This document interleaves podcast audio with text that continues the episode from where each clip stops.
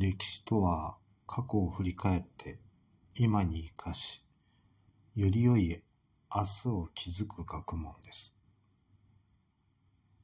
それではいつものように問題です。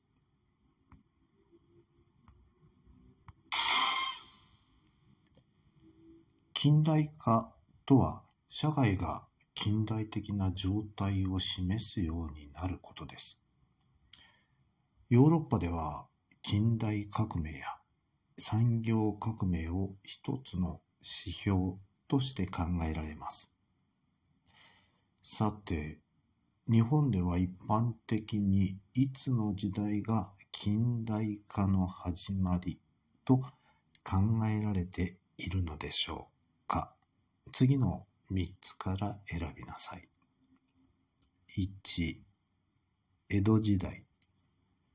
2、明治時代。3、大正時代。もう一度問題を繰り返します。近代化とは、社会が近代的な状態を示すようになることです。ヨーロッパでは近代革命や産業革命を一つの指標として考えられます。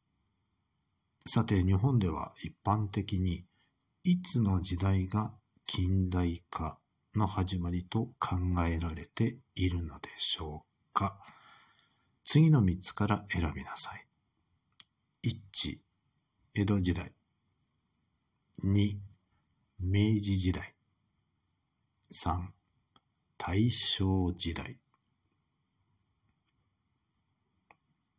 それでは次回までごきげんよう。